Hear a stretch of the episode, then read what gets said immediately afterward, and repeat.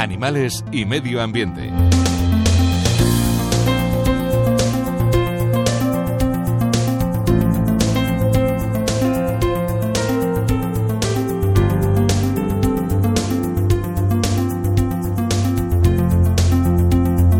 Después de un comienzo de verano que ha sido lluvioso y frío, ha estallado el verano, ha llegado el verano de golpe y ahora estamos aquí en pleno verano. Hoy ha amanecido un día precioso, yo he salido a la calle, he visto el panorama y he esponjado, que dicen.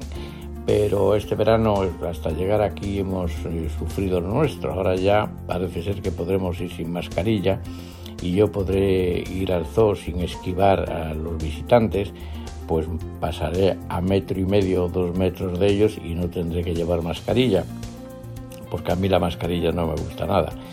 Así seré un poco más feliz y al mismo tiempo saldré más al porque cuando hay bastante gente ahora lo eludo y solo cuando veo que hay ocho coches en el aparcamiento, diez, hago este jueguecito de ir esquivándolos pero en el zoo marchan las cosas con normalidad. Algunas cosas van bien, otras van regular y algunas van mal, porque algunos problemas he tenido con los ibis escarlata, aunque tengo unos cuantos pollos, 18 o 20, pero me han dado mis sustillos y mis disgustos por equivocaciones en la alimentación, cambios que he introducido que no tenía que haberlos introducido. Bueno, han nacido unos flamenquitos y lo que ha sido espectacular y me tiene perplejo es que ha sido como ha sido una primavera seca, pero han caído de vez en cuando unas gotas, las gotas suficientes, ha vuelto a hacer calor, otras gotas tal. Ha sido una primavera terrible. Han crecido la vegetación que no se puede ir por el zoo. No veo nada. Los árboles han crecido, han echado hojas, se han puesto algo salvaje.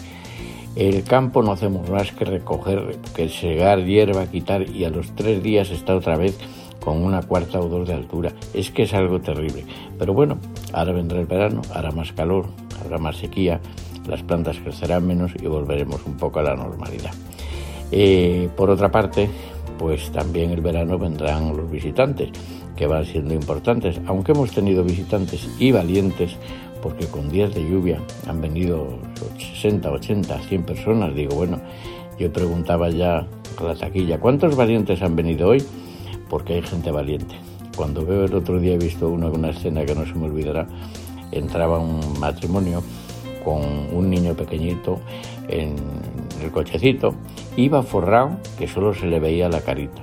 Últimamente, como tengo un sobrino nieto, eh, bueno, más bien de mi mujer, que está en Suecia, y le sacan por allá a pasear aunque haga mucho frío, me encanta verle. Y cuando he visto al niño, se me ha enternecido el corazón y he dicho, hay que ver qué valientes los padres, lloviendo y vienen con el niño a las nueve y media de la mañana los primeros y entran por la taquilla del SOI como valientes.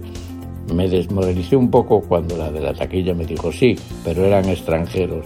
Digo, bueno, los extranjeros están más curtidos que nosotros. Bueno, aquí pasan muchas cosas y estamos constantemente en, acción. Este año los flamencos eh, africanos, los flamencos enanos, los de Memorias de África, me han desmoralizado ya totalmente. Ya no los comprendo ni sé qué les pasa. Los tengo hace 20 años. Crían cuando les da la gana, desde hace 6 años. Y cuando yo digo este año van a criar y hago todo lo posible, pues no les da la gana. Tienen una, en su cerebro deben de tener un condicionante que es eh, van haciendo, como decíamos los matemáticos, una integral de la lluvia caída, o sea, van sumando toda la lluvia que ha caído y eso probablemente les hace decidir si crían o no, porque tienen que tener en cuenta que sus hijos tardarán dos meses o más en volar y si están en un lago que se seca, se van a morir de hambre. Tienen que calcular qué agua ha caído y en qué condiciones para saber si se atreven a poner unos huevos o no. Esa es la única explicación que me queda.